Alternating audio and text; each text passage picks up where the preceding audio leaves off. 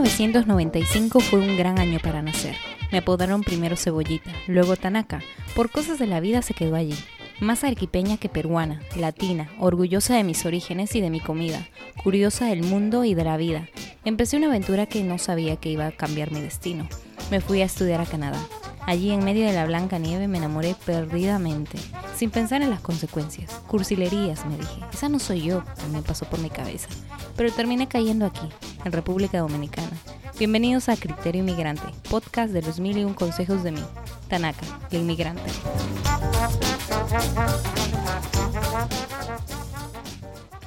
Inmigrantes en Norteamérica, Sudamérica, Europa, África y Asia. Bienvenidos a otro episodio donde hablaremos de un país magnético, donde los colores vibrantes, las costumbres ancestrales y la riqueza de etnias son el denominador común del paisaje del viajero y del inmigrante. Hoy está conmigo una peruana en África, quien comparte sus experiencias en este país, en su cuenta de Instagram y YouTube. La encuentran como arroba Alejandra Leabasi o peruana en África. Bienvenida Alejandra. Hola, ¿cómo estás? Muchas gracias por invitarme. Para mí es la primera vez que estoy en un podcast, entonces es nuevo y es emocionante. Muchas gracias. No, a ti, a ti. Eh, dinos, ¿cómo es que tú llegaste a Kenia? Porque esa es una historia que tienes que definitivamente contarnos a todos los que escuchan. Sí, es una historia que hasta ahora ni yo terminé de procesar, porque como te estaba contando antes de comenzar, te quería decir que yo conocí a mi novio el 2018 y para ese entonces yo no tenía en mis planes en absoluto salirme del país, al contrario, estaba segurísima de que yo me iba a quedar en Perú, ya tenía planeado mi carrera, mi futuro, mi mente estaba en Perú. Eh, pero con el tiempo y al ver que la relación que teníamos fue muy larga, él estaba en Perú, él es de Inglaterra, pero él estaba en Perú solamente por un proyecto que terminó en 2019 en septiembre. Para ese momento nuestra relación ya había crecido bastante, ya estábamos en una etapa bien bonita que no queríamos dejar ahí, no queríamos cortar. Entonces ahí nace su propuesta para venir con él a vivir a este país, que por yo no sabía absolutamente nada de Kenia. Cuando me dijo Kenia, yo ni siquiera sabía dónde estaba. Con eso te digo todo. Perdida en el mundo sobre Kenia. Para mí eh, no era una posibilidad venir, no lo tenía en planes para nada. Incluso mis amigas me decían este, que estás loca, que, que él está loco, ¿cómo te va a decir que te vayas a Kenia? Y yo, sí, claro, ¿no? Y ahora mírame, eh, con el paso del tiempo, ¿no? Yo ya fui a, conocer a su familia, este, eh, coordinamos los dos, quedamos en que yo terminaba mi universidad, porque ya seguía uno de mis últimos ciclos de carrera y he estudiado comunicación y publicidad en Perú. Terminaba la universidad y eh, iba a venir para acá. Y eso era julio de este año, del año pasado, perdón, 2020. Entonces él se fue septiembre de 2019, estuvo aquí medio año y supuestamente yo iba a venir pero no contábamos con el COVID. Entonces, obviamente empezó, eh, terminó el 2019, yo estaba en Inglaterra con él, con su familia, todo maravilloso, todo perfecto, teníamos todo planeadito, con fechas, con pasajes comprados, todo. Entonces empezó el año y se nos empezó a malograr todo el plan, porque tanto eh, los vuelos como los viajes, como todo lo que sea salir del país, estaba cerrado. Entonces, mi primer vuelo que tenía planeado para ir a ver a su familia en mayo, cancelado. Yo me quedé con maletas, me quedé con mis vestidos porque teníamos un evento, todo listo, no se pudo viajar. Entonces, este, llegó julio, terminé la universidad en mi casa en pijama y tampoco, eh, no había señales de, de los noticieros, de, de, una fecha exacta para poder partir. Entonces, todo eso me estaba volviendo loca. Entonces, uno incluso empieza a pensar, fácil, el destino no quiere que me vaya, estoy tomando una mala decisión, que qué estoy haciendo, será buena idea, entonces, pero para este momento ya estaba todo hecho, o sea, mi familia ya sabía, su familia ya sabía, él tenía 100% claro que yo venía, le había contado a todos sus amigos, entonces yo estaba 100% segura de que iba a ir, pero toda la situación se me complicaba tanto que hasta me estaba dando nervios y miedo y ese, de que, qué está pasando, qué estoy haciendo. Entonces, para ese momento, como tú sabrás, en el Perú todo estaba mal, hasta las patas. Yo recién terminando la carrera, no quería ni buscar un trabajo porque yo no sabía cuándo se iban a abrir los vuelos. Podía conseguir un trabajo hoy día y mañana vuelos abiertos y me iba. Entonces fue todo un drama. Esos poquitos meses de, de mayo hasta julio, agosto, para mí fueron años, una locura. Hasta que por fin se abrieron los vuelos internacionales, entonces para octubre decidimos comprar el pasaje, decidí hacer mis maletas y venir a Kenia a conocer, según todo el mundo, pero yo ya estaba segura de que así sea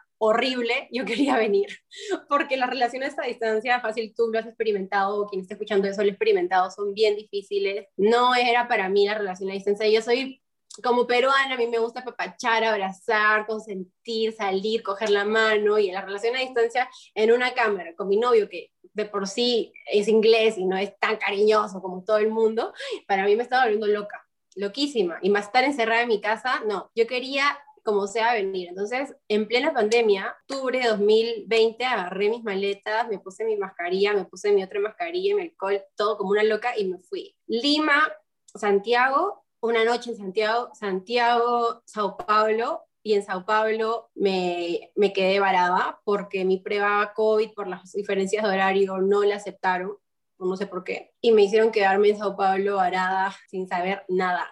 Me cancelaron mi vuelo. Imagínate que te digan, después que has esperado siete meses por tu vuelo, que te digan en tu cara así, ¿sabes qué, señorita? Usted no puede abordar, su prueba no, no está. Un mar de lágrimas, llamando a todo el mundo en la madrugada, ni siquiera sabía qué hacer, ni siquiera sabía cómo quedarme, ni siquiera me habían explicado si me iban a regresar a mi casa, se me iban a dejar en, cuarentena en Sao Paulo, no me habían dicho nada, yo me quedé helada, con mis maletas, con todas mis ilusiones, ahí, horrible.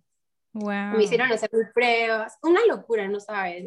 Viajar en pandemia yo no se lo recomiendo a nadie, es algo que sea en casos extremos como yo o por otros tipos de cosas, ¿no? Pero bueno, eh, después de pasar más de 48 horas para el aeropuerto de Sao Paulo, me dejaron partir, me saqué otra prueba COVID y llegué a Kenia en octubre, no me acuerdo bien la fecha, creo que fue el 14, 15 de octubre. Y eh, simplemente llegar, vernos, se sintió como ya.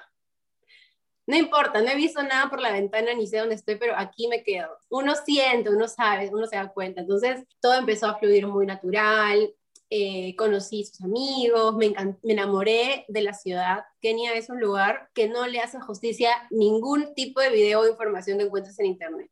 Yo antes de venir me puse a googlear, como siempre, ¿no? En YouTube, cómo es Kenia, Kenia, en Kenia, puro safari, puro safari, puro safari. Nadie te enseña la calle, nadie te enseña los lindos edificios que hay, los lindos centros comerciales, la ciudad que está creciendo, los niños que son un amor en donde quiera que los veas. La ciudad está recontra, recontra envuelta en verde. Parques para correr, para hacer aventuras, cataratas, o sea, es una ciudad maravillosa. Y yo me quedé sin palabras, porque yo me esperaba realmente, ni siquiera tenía expectativas, porque no, no encontraba nada de qué de que enamorarme en internet. Y mi novio tampoco me mandaba mucha información, porque aquí estaban en plena cuarentena también. Entonces yo estaba ahí como yéndome a la deriva. Vine, me enamoré de este país, hicimos amigos, quedamos, dijimos enero, eh, diciembre vamos a pasar Navidad con nuestras familias, cada uno en su país. Enero vengo nuevamente ya con todas mis cosas, ¿no? Y literal eso hicimos, me vine con todo, ya lista para quedarme. Obviamente, como tú fácil ya te habrán dicho muchísimas de las chicas que entrevistaste, es todo el mundo cree que estás loca, ¿no? tus amigos, tu familia. Nadie me lo dijo así. A mí me lo decían en mi cara, mis amigos. Ah, yo les decía, sí, el 15 ya me voy, el 15 de enero. ¿Qué estás loca? ¿Te vas a mover a Kenia? ¿Qué hay en Kenia? Todo el mundo me tildaba de loca, de loca, de loca. Mi familia, felizmente no, mi familia quiere muchísimo a mi novio y lo quieren bastante y saben que nuestra relación va muy en serio. Entonces, ellos, mi mamá al menos estaba feliz de que ya por fin, porque después de verme traumada en mi casa tanto tiempo contando los días para irme, que ya por fin iba a poder estar con la persona que yo quería estar. Y mi papá sí como que un poquito más que todo, eh, le preocupaba mi carrera, ¿no? Decía que tantos años pagando la universidad. ¿Qué estudiaste tú? Yo estudié publicidad, eh, comunicación y publicidad en la UPC, pero gracias a Dios, yo a los 15 años emprendí una empresa en Perú, eh, hice mi show infantil, mi show para, para niños, y ya tengo siete años con la misma empresa, es mía, la manejo con mi mamá y en cuarentena, en tanto que está encerrada y loca, obviamente no hay shows infantiles, no hay fiestas, todo se paró económicamente y gracias a Dios, nuevamente, yo soy así.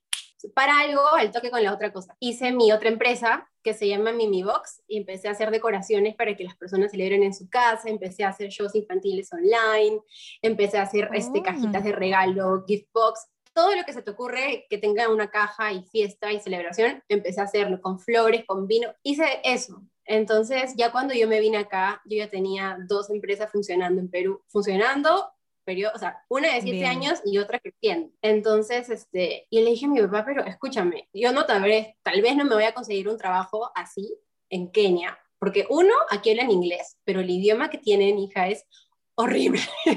Sí, es el suajili, ¿verdad?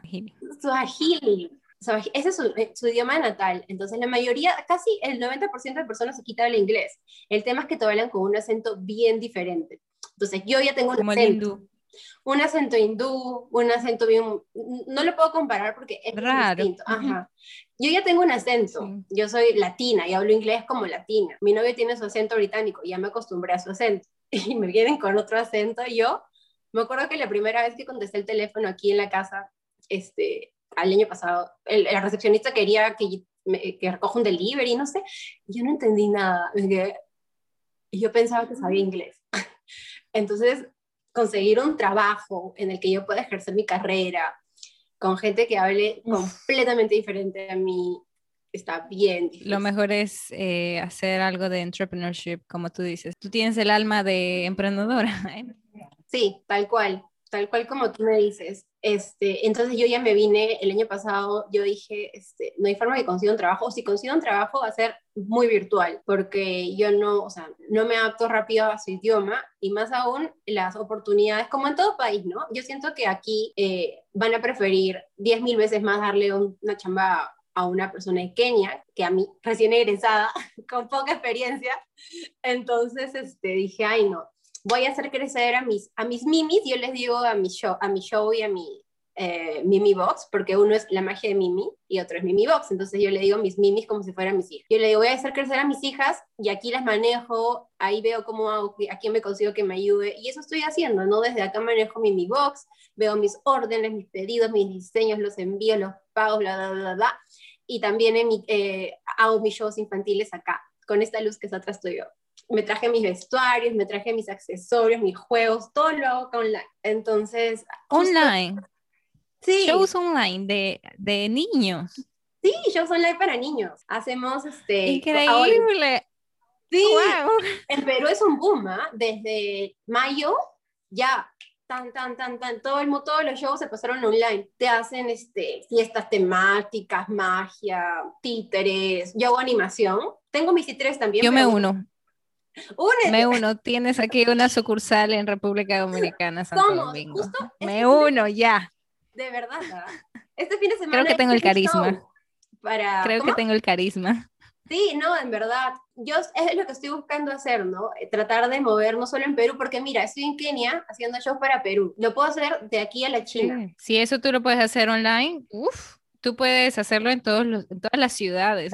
puedes hacer una super mega empresa de eso. Y justo, Definitivamente. jamás en mi vida se me hubiera ocurrido eso antes, si es que no me hubiera venido acá.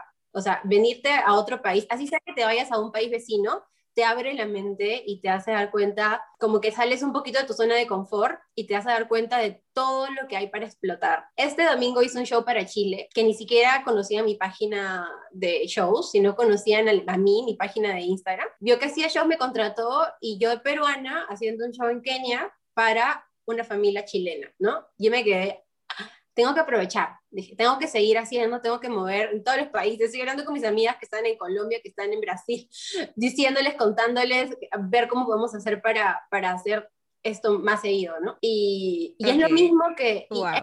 Es, lo que estoy haciendo, entonces, y es lo que me gusta, lo que voy haciendo ya siete años de mi vida, y no tengo por qué, como justo hablar con una amiga hace poco, no tengo por qué como unirme al estándar que tenía mi papá, que tenían algunos familiares de, ve a conseguir un trabajo, o si no te vas a ir, pero al piso. Más bien, buscar lo que me gusta, impulsar lo que me gusta hacer a mí, y por qué no hacerlo crecer acá en África, luego si me toca mudarme a Europa, crecerlo crecer por Europa, y así, y aprovechar que estoy por aquí para, para ver qué, qué pasa, ¿no? Igual en Perú ya está, ya está de a pocos, pero avanzando. Wow. en general, no, no, tranquila. Eh, mira, yo, eh, y esto es muy chocante para varios inmigrantes que quizás eh, quieren, quieren viajar, quieren, quieren ir a otro país y como tú dices, no, no encuentran em, la posibilidad de, de cambiar de, en algún aspecto laboral, decir, wow, nunca, nunca voy a tener un trabajo allá porque no hablo francés, digamos, no hablo eh, inglés o no hablo tal, tú no hablas el idioma de Kenia y mírate cómo todavía, o sea, tú tienes esta visión, es muy sorprendente, la verdad es que te felicito por tener esa visión porque eso abre muchas puertas, eh, inclusive, como tú dices, en la misma Latinoamérica, o sea, tú puedes irte y seguir emprendiendo. Me gusta mucho tu forma de pensar eh, y la verdad es que le has encontrado un, a tu punto débil. al supuesto punto débil, tú le has encontrado un gran, o sea, es increíble lo que tú me estás diciendo, no ni yo lo puedo creer. Em, de verdad que sí, porque, oye, si se me hubiera ocurrido, yo me acuerdo que yo quería hacer una empresa allá en Perú y porque me fui a Canadá o porque me vine aquí a República Dominicana y ya no lo pude hacer. Y siempre es como que ese sueño emprendedor de eh, que guardo en mí. Y digo, wow, pero ahora ya no lo puedo hacer porque tal vez aquí hay que hacer una nueva, no conozco la cultura, no sé qué les gusta. Y, y es eso, o sea, nunca pensé en volver a hacer algo que tal vez sea solamente para Perú, tal vez pueda seguir haciéndolo, tal vez salga algo bueno de eso. Por supuesto que sí. Mira, yo hice una amiga aquí, una amiga de Kenia, de Nairobi, este, se llama Wangari, mi amiga Ella, justo este domingo salí con ella y me estaba enseñando unas calles por acá, este, me enseñó el gamarra, el gamarra de Kenia, ¿ya? Y él estaba contando, de verdad, porque aquí todo es bien caro. Todo, yo me voy al centro comercial, quiero comprar un vestido, Dios mío, me quedo 70 dólares, 90 dólares y un vestido sencillito. Entonces ella me llevó a los precios de Nairobi, de la gente local, de los que saben. Entonces yo le estaba contando todo el camino que yo quería eh, seguir haciendo mis shows, haciendo mis, mis mini box aquí, que si me podía ayudar a conseguir un lugar donde me vendan cajas, un lugar donde pueda mandar a hacer tal vez un disfraz de princesa. Y me dijo, Ale, eso no hay acá. ¿Por qué no empiezas ahorita? Y yo le decía, ¿tú crees que funciona? Y me dice, amiga, tienes que traer los shows, todo lo que sepas de tu país acá, porque la gente de aquí no lo hace. Aquí no hay shows infantiles. Aquí va un payaso a tu fiesta Aquí no hay este, decoraciones en tu casa. Si tú quieres decorar, tienes que contratar a una empresa que te cobra por decorar tu casa. Entonces, lo que tú haces es nuevo. No lo hacen aquí en este país. Y me, me dijo, si lo vas a hacer, apúrate. Claro, claro, ¿no? Y apúrate ya, porque eso cualquier persona eh, lo ve y, y de verdad que es algo muy nuevo, porque el show es un paquete completo, es eh, el, el, hecho de entretener, la decoración, es eso. Entonces, como tú dices, mucha gente hace todo por individual, es muy interesante. Esto que decías de que eh, a veces uno conoce la cultura del país y te da miedo porque no sabes cómo manejan. Yo no sé cómo manejaba, yo no sabía cómo manejaban ellos sus cumpleaños, sus fiestas. Yo no sabía ni por acá de cómo celebraban los niños las fiestas acá en, en Nairobi. Entonces, investiga. Todo está en Instagram. O sea, si tú quieres hacer un negocio de comida y no sabes cómo come, entra entra a Instagram, métete a todas las páginas de comida de ese país. Quieres hacer un negocio para bebés, entra a todas las páginas. Mamás en Nairobi, mamás en Egipto, mamás en República, en todos los países siempre hay grupos de Facebook. Ahí puedes ver que comparten, que hablan, que, que publican. En Instagram, solamente poniendo hashtag fiestas o party Nairobi, yo encontré cómo celebrar sus cumpleaños, descubrí que lo hacen en los colegios, qué cosas compran para sus cumpleaños, cuáles son las tiendas más famosas. En dos días esto pasó, eh, entre ayer y hoy día me metí en una investigación absoluta y eso lo pueden hacer con cualquier negocio que, que, se te ocurra. Justo hay un señor en Sudáfrica que vende alfajores, ¿ya? Y yo no lo hubiera encontrado si es que no me unía al grupo este, Latinos en Sudáfrica. Yo no estoy en Sudáfrica, estoy bien lejos, o sea, no, no bien lejos, pero no estoy en Sudáfrica, ¿no? Pero no hay latinos en Kenia, no hay una página. Entonces yo quise chismosear y me metí por ahí y este señor vende alfajores, empanadas. ¿Y tú crees que alguien de Sudáfrica así normal conoce de, alfajores, empanadas, de los churros que vende? Nadie. Entonces él innovó y tiene de comentarios así. No solamente peruanos, mexicanos, colombianos, incluso mismos sudafricanos, todo el mundo que le comenta, que le comenta, que le comenta, porque es nuevo. Entonces hay que aprovechar todos los inmigrantes, traer cosas, ideas de nuestro país, ideas que, o sea, que nosotros tenemos en la cabeza y que aquí ni por acá se les puede pasar, porque ahí son las oportunidades, ¿no? Esos son los donde uno tiene que, que agarrarse y no tienes que adaptarte a tu país nuevo, sino más bien meterle lo tuyo y así ellos, de verdad, yo mira, yo preocupadísima por cómo conversar aquí, por cómo, por cómo cortarme, por, por, cómo comer, por cómo todo. Pero luego me di cuenta de por qué tengo que ser así como los kenianos o como los ingleses que tantos hay acá de, de las amigas de mi enamorado. Si yo soy latina, o sea, yo tengo eso diferente que ellos no tienen. Yo puedo decir que mi país acostumbra a tomar el agua así y ellos me van a parecer normal. Entonces, hay que aprovechar.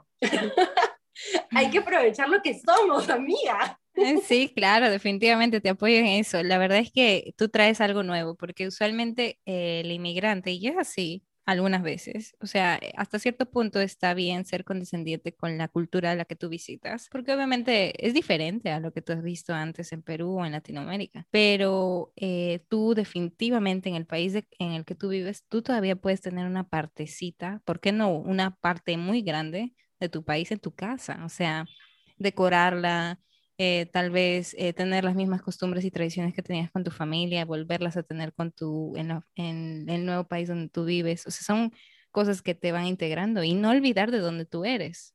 Porque eso es lo que pasa, que creo que le ocurre a muchos inmigrantes. A veces olvidamos con el pasar del tiempo de dónde venimos, de cuáles son nuestras costumbres, qué era lo que yo hacía de niña cuando era mi cumpleaños y ya no lo hago. Entonces, son ese tipo de cosas que también eh, yo quisiera recordar eh, a todos los inmigrantes para que volvieran a hacerlo. O sea, como tú dices, somos peruanas, somos latinoamericanas por algo, entonces llevémoslo hacia el mundo y que el mundo conozca quiénes realmente somos. Ese eslogan lo voy a usar.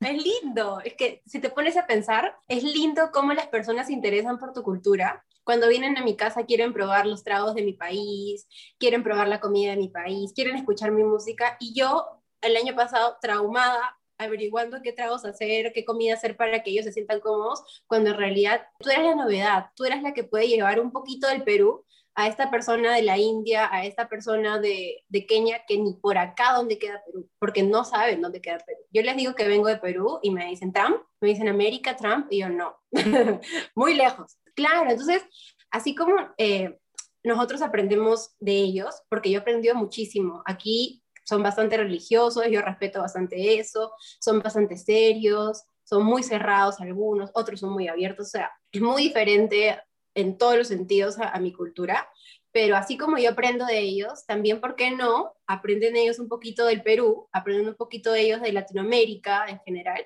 y así intercambiamos, ¿no? Eso es intercambio cultural. Venir a mi casa para ellos es como venir a Perú tienen su comida, tienen su música, tienen, me tienen a mí que hablo, te hablo en inglés, pero en vez de decirte al little bit, te digo un poquito, o te digo, pásame las chips, pásame las papitas, y ya ellos se empiezan a, hablar como yo, incluso a decir eh, papitas, o por favor, o hola, ese tipo de cosas. Entonces, así como yo los hago sentir en mi casa, ellos me hacen sentir también en casa, tipo, incluyendo mi cultura en su forma de ser. Entonces, eso es bonito, ¿no? ¿Por qué no? ¿Por qué no hacerlo? Háganlo. Hablen como peruanas, vístanse como peruanas, de, o del país que sea. ¿Tú has visto, por ejemplo, cómo es que te tratan las personas de Nairobi? Sí, aquí hay bastante, eh, no racismo, no, pero hay bastante exclusión al blanco. A, a los blancos les dicen musungu. Y eso que yo no soy blanca, mírame, yo soy bronceadita pero mi novio sí es blanco y se siente como, algunas personas no, ¿ah? pero yo, siento especialmente en las colas del supermercado, al principio me quedé como, qué mala onda, ¿no? O sea, se te cola la gente. ¿Por qué? Porque soy musungu, porque soy blanca. Y algunas personas incluso, este, o sea, te, te hacen sentir musungu, ¿no? Es como que, precio para musungu para ella, cuando vas a comprar algo, ¿no? Y es como que, perdón, ya vivo acá. y es que no hay mucha eh, aceptación por todo, porque hay un tema de inmigración, de, de, colonias, hace muchísimos años con el Reino Unido, que algunas personas aún no, no la superan, ¿no? Entonces, este, a mí me ha pasado, y ahora la verdad es que a mí me resbala, ¿no? Eh, pero sí, hay algunas personas que... y así como hay, a ellos, hay otras personas que al contrario, les encanta conversar contigo, quieren saber de dónde vienes, quieren saber qué haces acá. Entonces, hay de todo un poco como en todo país y uno tiene que, tiene que respetar, pero al mismo tiempo también hacerse respetar. Eso me cuesta un poquito a mí, como yo no tengo mucho el idioma, y yo escucho que dicen, este, ay, que pase el mozungu o algo así, este, yo no, no respondo porque no tengo miedo de ser malentendida o, o de generar un problema, me hago la loca, pero, o sea, sí me fastidia. Y, creo que eso, eso tengo que mejorar yo. Supongo que con el tiempo me podré sentir un poco más segura para decirle, oye, disculpa, ¿qué, qué me has dicho? O, ¿Qué te pasa? No, no te coles, quédate atrás. Les gusta colarse, hija, les gusta colarse en la Me imagino que eso del racismo eh, se debe, como tú dices, a eso de las colonias de Inglaterra y, bueno, de Reino Unido en general, porque Kenia no es muy, es, tiene 58 años siendo independiente, es muy reciente su independencia. En ese sentido, la cultura tal vez sea un poquito como que quiere preservar, yo me imagino, quiere preservar eh, la cultura que ellos, que ellos tienen, porque todavía existen tribus, o sea, tribus que creo que son más de 70 tribus o por ahí va, y es una gran cantidad, o sea, es algo que hay que atesorarlo. A mí me encanta que aquí sean tan eh, respetuosos, tan orgullosos de su tribu, de su idioma, de, sus, de su gente, de sus villas, ¿no? Tengo amiga, como te digo, mi amiga, tú la ves, linda, preciosa, ¿no? No eh, muestra que es de una villa, de una tribu, pero cada cierto tiempo se va a su villa, se va a su tribu con su gente y le encanta su música, le encanta su idioma. Me estuve enseñando porque la mayoría de tribus acá tienen diferentes idiomas. Tú eres de una tribu, tienes una forma, un idioma que hablas, tienes, eres la otra, tienes un idioma que hablas. Entonces, entre ellos hablan ese idioma diferente, no solamente el suajili, existen como setenta y tantos idiomas que jamás aprenderé, pero lo hablan ellos orgullosos en donde quiera que estén. Yo sí entendido, tengo entendido que en Perú hablar quechua no es como que no hablo quechua en todos lados, ¿no? Pero ellos no, ellos están en una reunión, están en un café, están y se encuentran que el mesero también habla como tú, tu idioma, se ponen a hablar mi amiga lo hace todo el tiempo y es como que, ¡ay, qué orgullo, ¿no? O sea, te encuentro acá, o sea, qué bueno. es alguien de su tribu. De su tribu, exactamente. Tribu entonces más o menos sería un pueblo. Claro, es como un grupo social. Es un grupo social que tiene sus propias costumbres, que tiene su propio lenguaje, pero en sí pueden estar en todos lados, o sea, no necesariamente viven aquí la tribu tal. Ella vive acá en Nairobi cerca a mí, pero es de esa tribu entonces están así dispersos por diferentes lugares. Y también algo muy importante que rescatar, o sea, aquí, eh, bueno, en Perú, eh, en todos los países, los jóvenes escuchamos música de todos lados. Nuestra música es reggaetón, es el pop, el rock, ya. Aquí también les encanta el pop, les encanta el rock, pero escuchan muchísimo música en su agili. Linda música, preciosa, que la pasan en la radio, en la tele, en los conciertos, y todos se saben las coreografías, y es en su agili, o sea, ese idioma lo tienen bien marcado, todas las generaciones, todas las edades, y me encanta. Me fascina, no sabes cómo me encanta cuando empiezan a bailar, orgullosísimos de su lengua, de su... Me encanta. Es algo que no se ve normalmente. No, no, definitivamente. Como tú dices, en el quechua, a veces las personas que saben hablar el quechua y que, por ejemplo, estudian esa lengua, eh, eh, a veces puede que les dé roche inclusive hablarlo en diferentes Y es muy bonito ver cómo es que ese orgullo que uno siente por sus raíces, lo puedes, o sea, no me importa si tú piensas que, que soy o no soy, que hablo porque tal y porque pertenezco a tal clase social, no me importa, o sea, la verdad es que eso eso es muy recalcable. A mí me gusta mucho eso. Me gustaría ir a Kenia realmente. De verdad que tienes que venir una vez. Eso de los safaris también, o sea, tiene una gran, o sea, el Masai Mara se llama, que tiene uno de los animales más salvajes, ¿no? La, la, el safari para ver. El, Parque Nacional. Exacto, ese. Ese a mí me llama mucho la atención, que pues, vivir entre, entre jirafas y todo. Ahí puedes ver los Grand Cinco, los Big Five. Están, los Big Five son, a ver si me acuerdo, el león, la jirafa, el elefante, el, pum, el puma y no me acuerdo ya. Voy a seguir aprendiendo. El rinoceronte. Ahí está. Es bien difícil que en un solo lugar encuentres esos cinco animales. Si es que me estoy equivocando, voy a corregirlo después. Pero es que yo fui solamente una vez y en verdad es impresionante. Es impresionante que tú no estás yendo al zoológico a ver a los animales en sus jaulas que están ahí puestos para que tú los veas. Tú estás entrando a este mundo, porque eso es un mundo completamente diferente. Entonces, estás siendo intrusa en su naturaleza. Entonces, si tú tienes suerte, te encuentras con algo maravilloso y si no, no. Porque igual así como te permiten entrar y ver, son muy respetuosos con los animales. No te puedes acercar, no te puedes salir de tu camino. Por más que vea un león ahí, tú no puedes ir para allá porque no es tu camino. Entonces hay que tener muchísima suerte. y hay que sentirte muy afortunado de ver lo que estás viendo. A mí, mira, ni una foto ni un video ni alguien que te cuente te va a hacer sentir lo que es ver a los animales ahí, siendo ellos. El león dormido, comiéndose una cebra, o sea, es una cosa que tú hasta se siente majestuosa. Increíble. Es increíble. Sí. Y, jamás, jamás lo que te digan te va a hacer sentir lo que ves. A mí me contaron un montón de cosas y, ay, qué lindo. Y cuando vi me quedé, no, esto, eso no, no me contaron, esto es muchísimo. No le hace justicia. No le hace justicia, tal cual. Y no solamente son safaris, aquí también hay playas, hay islas, lugares paradisíacos. Te puedes, eh, tomas un avión de 40 minutos y apareces en el Caribe, literal, porque es arenas blancas, mares maravillosos.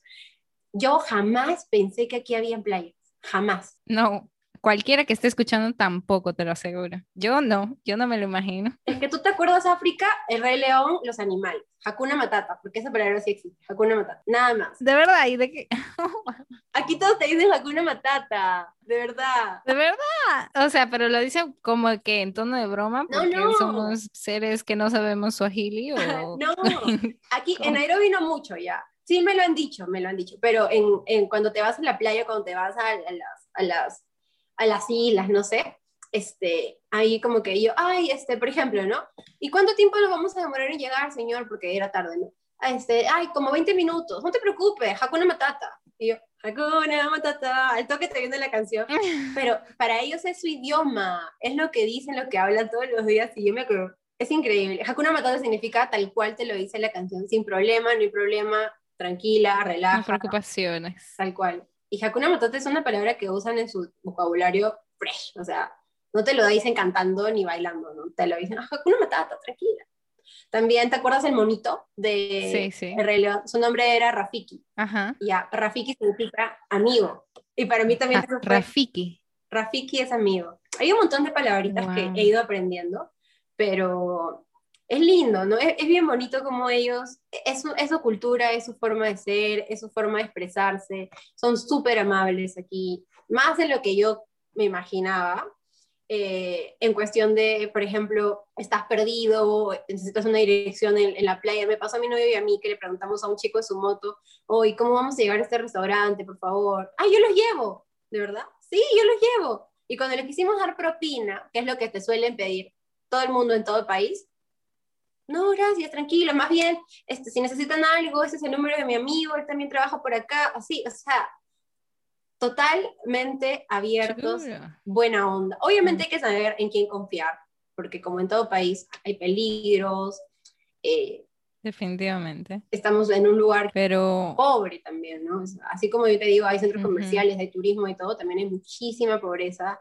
Y es algo que a mí al principio me chocó bastante, pero así como todo en la vida uno se acostumbra a ver, a lidiar con ciertos grupos sociales, con ciertas diferencias, y a tratar de apoyar también un poco, ¿no? O sea, si te vas a ir de safari, no te olvides de comprarte unos cuadernos, unos libros, unos crocs, unos politos, lo que te encuentres por ahí para llevar a los chicos que están, porque hay niños en el camino que te van a tocar la lunita, o que te van a, o cuando te pares en un, en un grifo, te van a pedir para comer, entonces, ¿por qué no? Sí, así como uno viene aquí a, a, tratar de, de, ser alguien, de, encontrar un camino, también al mismo tiempo como a la par ayudar al lugar que estás yendo. Claro, definitivamente. Entonces, respecto a, a, la vida, el costo de vida eh, en comparación, digamos, con Perú, eh, ¿es más barato? Mm. ¿O es más caro en, Depende. en, por ejemplo, en el precio de departamentos o vivienda? En departamentos, eh, yo lo siento un poco más caro, pero no es que sea un poco más caro, sino que hay menos opciones. Hay menos opciones para lo que es un departamento normal en Perú, ¿no? Con nosotros, justo nos mudamos aquí, estamos buscando un departamento que tenga sala, comedor, cuarto, lavandería, que tenga un gimnasio, mi novio quería que tenga una piscina. Es bien difícil conseguir uno que vaya de acuerdo al precio. Mayormente se alquilan casa. Entonces, nos tocó movernos aquí, que es un edificio, al mismo tiempo es un hotel. Y es igual al departamento del que teníamos antes. Es un edificio y al mismo tiempo rentan eh, Airbnbs, hoteles, ese departamento hotel. Entonces, es lo más cercano a lo normal, como se podría decir, a lo normal, entre comillas, que mi novio y yo estamos acostumbrados. Porque también nos podemos mudar a un departamento que, tal cual como el que yo tengo en Lima, pero es una zona mucho más lejos de la seguridad que te puedes poner entre comillas también, de la seguridad de la zona este, residencial, que tienes supermercado, que tienes gimnasio, que tienes un parque para ir a caminar, tiendas. Entonces, yo lo he sentido como que caro en mi zona. Caro en mi zona totalmente. Yo voy a comprarme un yogur, en Lima me cuesta un sol 50, aquí me cuesta 5 soles, 4 soles. Me voy a comprar, justo te decía lo de la ropa, me voy a comprar un calzón, ropa interior, que en mi país encuentro a 10, 15 soles, depende de la calidad que quieras. Aquí no te baja de los 20, 30 dólares. Pero, pero, si te vas a el centro de la ciudad, si te vas, en vez de irte al Carrefour, que es el centro comercial, al supermercado que yo voy, te vas al Naiva, que es el más local, como el más de los locales, encuentras cosas mucho más baratas. Entonces, es, muy depende a dónde te muevas, a dónde vayas, cuánto conoces. Yo no conozco mucho. Recién he conocido Gamarra, recién este fin de semana. Y, y ahí sí encontré precio justo, tiendas como las que me gustan a mí, que entras y encuentras pero todo. Entonces, creo que más que caro o barato es lo que vas conociendo. Y un turista que viene aquí no, no, no se va a Marra, no se va al mercadito, porque nadie te lo va a decir. O sea, nadie te va a decir, compra aquí en Naivas. Te van a decir, hay un supermercado acá, porque turista, te vas para allá, ¿no? Es más seguro. Como me dice mi amiga, eh, tú te vienes aquí sola con tu novio y eso te cuesta tres veces más caro, porque ahí nada tiene precio. A mí me sorprendió, fui a la tienda, ¿cuánto es ese vestido? No me respondían. ¿Cuánto está esto? No me respondían. Eh, después de probarme todo, mi amiga me dice, ya hay que negociar, le dice el señor. ¿Cuánto le vas a dejar? Tanto. No, no, no, ¿cómo le vas a dejar tanto? No, que no sé qué, que no sé. Y empiezan a hablar en su idioma, yo no entiendo nada, y de pronto me dicen, ah, ya, es tanto, ¿no? La mitad de lo que me había hecho la primera vez. Imagínate si va sola. Es, una, es, es, no, imposible. Es diferente, pero es caro, caro para los turistas, económico entre comillas para los locales. Algo así. Sí, me imagino, porque está esa, como digo, esa diferencia cultural que ellos tratan, tal vez integrar. Eh, como tú dices, hay mucha gente que se integra y he visto que ellos tienen como bastantes costumbres también, que hacen una cosa que a mí me pareció muy, muy rara en el, hay un lago, Turcana se llama, el mar de Jade, que ahí hacen como un festival, una cosa así, donde dos, tres, no sé cuántas tribus se relacionan para el, con el objetivo más o menos de decir que, que no, hay, no hay bronca, o sea, no hay, hay paz y todo eso. Y eso supuestamente ya está desapareciendo, como te digo. Entonces, poco a poco les va a llegar el momento de, lastimosamente, tristemente, como en cualquier eh, otro país, va a ser difícil, difícil de encapsular todas esas tradiciones, esas costumbres en algún momento. Sí, eh, yo me imagino que con el paso del tiempo van a ir perdiéndolas, pero yo espero realmente que no. Espero que, que, esa, que ese orgullo que sienten, que se nota que sienten por su cultura, siga y que realmente no se pierda porque es muy bonito, es muy diferente. Y es algo que admirar y que copiar, ¿por qué no? Sí, sí, definitivamente. ¿Hay algo que tú digas que te hubiera gustado que fuera diferente en Kenia? Sí, eh, me hubiera gustado que, que todo sea más accesible, ¿no? O sea, uno se da cuenta, las diferencias sociales aquí, como te digo, si tú no te vas a la zona de los locales, entre comillas, no consigues precios accesibles. Y así como ellos, si es que ellos no se vienen para acá, no consiguen tal vez ciertas marcas, ciertas cosas, ciertas facilidades como el agua, como la luz, como el generador. Aquí se va la luz bastante a cada rato y gracias a Dios aquí tenemos un generador de luz, pero imagínate en las casas que no. Entonces hay diferencias sociales tanto para mí, que no puedo acceder rápido a sus precios y a las cosas que ellos tienen, como para ellos que no pueden acceder económicamente a, los, a las cosas que, que yo puedo acceder por estar en esta zona. No sé si me dejo entender. Las diferencias sociales me gustaría que sean un poco más planas, como en Perú. Sí, son muy marcadas por lo que, por lo que tú estás diciendo, son demasiado marcadas. Y, y, o sea, viéndolo en, una, en un panorama mundial, la verdad es que el coronavirus nos está dejando con ese tipo de diferencias. No sé si te has dado cuenta, pero eso va a pasar de aquí un tiempo también, en cada uno de los países. Dios no quiera que fuera tan trágico y tan malo, pero definitivamente, o sea, siento que los ricos se hacen más ricos cada vez y los pobres se hacen más pobres y es una realidad que hay que Es tal cual, tal cual, tal cual lo has dicho, tal cual. En Perú se, se sintió bastante la pegada, muchos de mis amigos jóvenes se quedaron sin trabajo, muchos de mis amigos más adultos que tenían sus negocios se quedaron varados con sueldos que pagar, con locales que pagar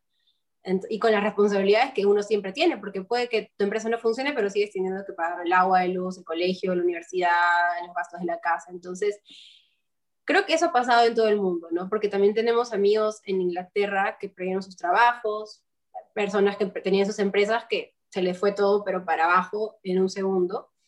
Y uno tiene que siempre, eso nos deja pensando que uno tiene que siempre tiene que tener opciones. Entonces, eso es lo que a mí me dejó el coronavirus como enseñanza. O sea, no me dejó, o sea, me dejó muchísimas cosas, pero me dejó a mí en la cabeza como, ya está bien, te puedes quedar sin trabajo por una pandemia mundial, pero puedes tener por ahí un emprendimiento detrás que te puede ayudar a, a, a superarlo, ¿no?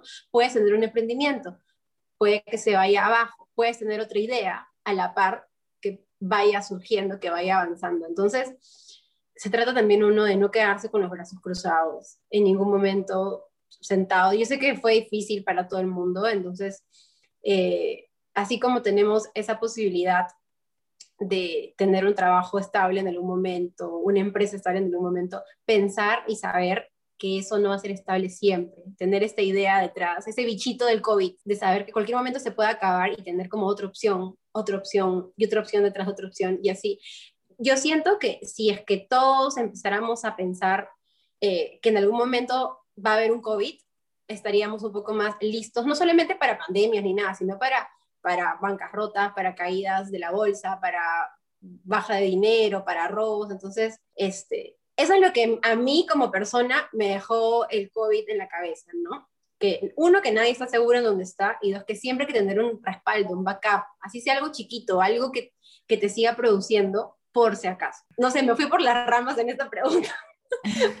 Pero, no, tranquila, tranquila. Yo creo que eh, el ser inmigrante ahora mismo Em, para ti esté siendo un poquito más eh, transitorio, más, más bueno el camino, porque por eso mismo, por la visión, la cosmovisión que tú tienes eh, y el emprendimiento, otros, otros tal vez están un poquito más alejados de la idea de ser emprendedores y por lo tanto se sienten cerrados a la idea, sin opciones, sin futuro, tienen mucho más miedo y pues eso es algo que debemos de cambiar como tú dices, es las ganas de querer. Inclusive, mucha gente tal vez no viaje a Kenia porque piensa que no puede vivir allí, pero se puede, se puede. O sea, tú como inmigrante, tú puedes realmente de tus opciones algo bastante bueno.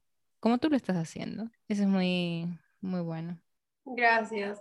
Eh, ¿Tú recomiendas entonces al final de todo viajar a Kenia? Yo recomiendo completamente viajar a Kenia no solamente como turismo, sino que también, así como es un país que recién se ha liberado de, es un país nuevo, se podría decir, ¿no?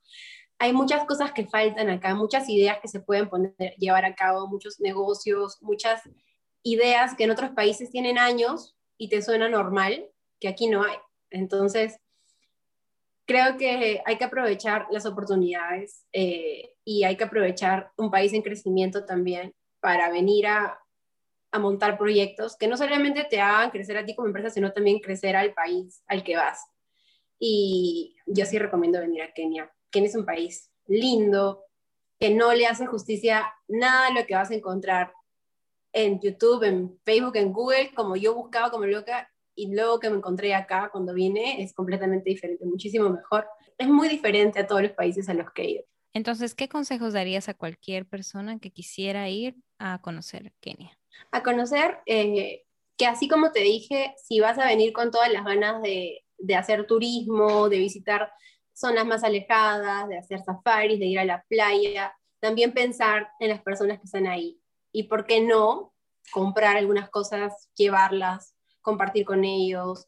Si has venido con tu maleta llena, vienes aquí a un, a un mercado y compras cosas, eh, consume un montón local, tú cuando llegues vas a tener ofertas de diferentes, un montón de empresas de turismo que te van a querer vender paquetes carísimos. Yo te digo que consumas local porque al final la plata que tú das llegue, llegue realmente a las personas que viven acá. Si vas a tomar un tour que tiene un bote, que tiene un, un, bungalow, que tiene un esto, búscate la opción más, más local, el, el, el grupo turístico que tú sientas que tiene el bote del señor pescador realmente de acá, que tiene el alojamiento realmente con los bungalows, con las carpas, y vas a tener un contacto más bonito, una experiencia más natural, menos turística, entre comillas, y más local, que es muchísimo más enriquecedora que pagar un tour carísimo que al final solamente te va a hacer disfrutar eh, la vida del turista. Yo te digo, súbete a ese bote que no se ve tan bonito, vete a ese campamento, el más sencillo, este, cómprate las sandalias con ese señor, haz tu tour con el taxista que te, llevó al aeropuerto porque ese señor se conoce toda la ciudad, se conoce los puntos más recónditos de ese lugar. No te vayas a ese restaurante que parece una maravilla, come en ese, en ese bar de la playa. O sea, yo te digo, si vas a venir acá, vente con ganas de vivir realmente la experiencia de, de conocer Kenia como es, como es lo local, más que vivir, venir pensando en, en el magnífico tour carísimo que, quisieras comprar, ¿no? Porque realmente eso es lo que te llena de recuerdos, que te llena de experiencias y que te hace realmente convivir y sentir lo que es estar en este país. E, esa es mi recomendación, cosa que antes yo no pensaba, pero es lo que yo te diría. Disfruta bien lo local del país. Eh, como tú dices, es algo muy diferente, porque usualmente uno, uno viaja, uno hace turismo para, no sé, digo, en mucha gente lo he visto, y hasta yo. O sea, uno a veces viaja para tener un, lujo, es un lujo el viajar muchas veces, tú sabes, a Europa, a Latinoamérica, se va al mejor hotel, se va al mejor restaurante.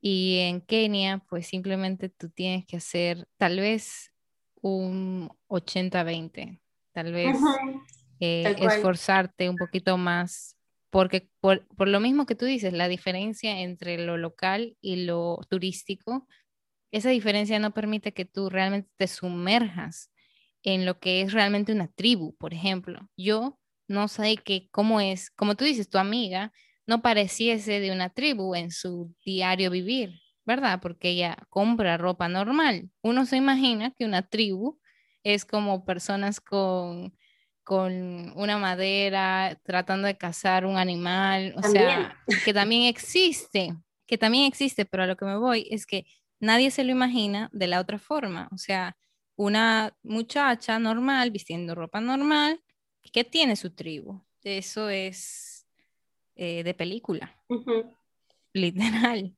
Sí, y lo más importante es que están orgullosos de dónde vienen, de lo que son, de su idioma, de sus costumbres, y creo que eso es bonito, no solamente aquí, sino sería bonito que en todos los países esté un poquito más presente, ¿no? Ese orgullo de yo soy limeña, yo soy arequipeña, yo soy piurano, y decirlo con orgullo y mostrarte así. Y eso es lo que yo he aprendido acá. Poquitísimo tiempo que estoy acá es lo que me deja bien marcado a mí este, como extranjero, como inmigrante, como turista.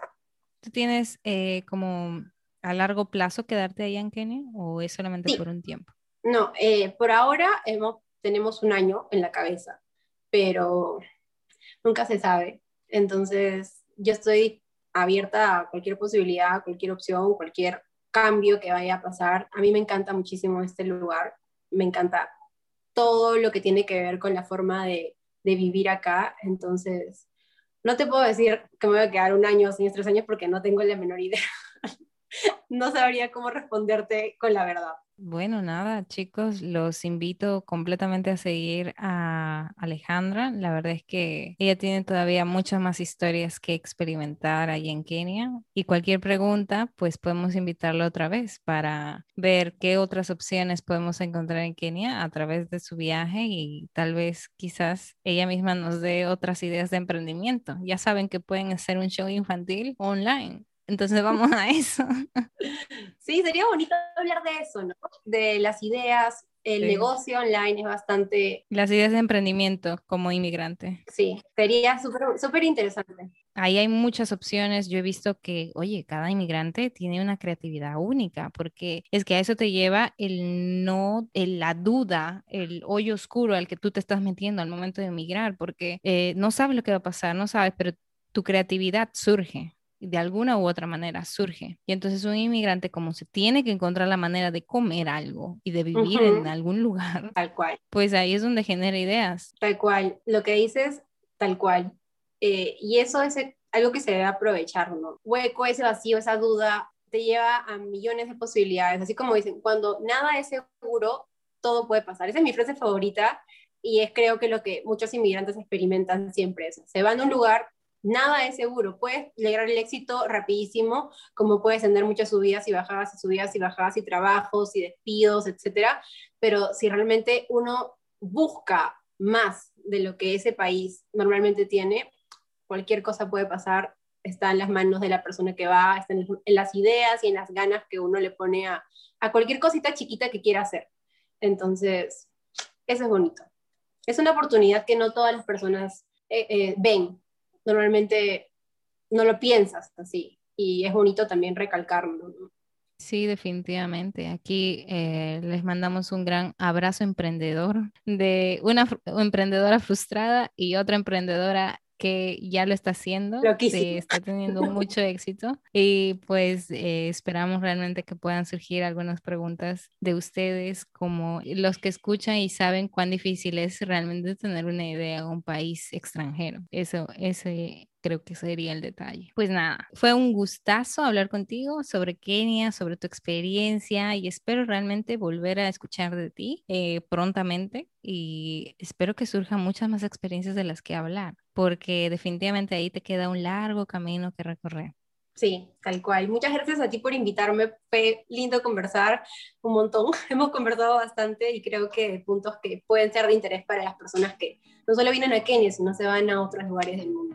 Así que gracias y encantada de volver a, a estar en tu programa. Sí, a ti. Muchas gracias. Nos vemos en otra oportunidad. Gracias.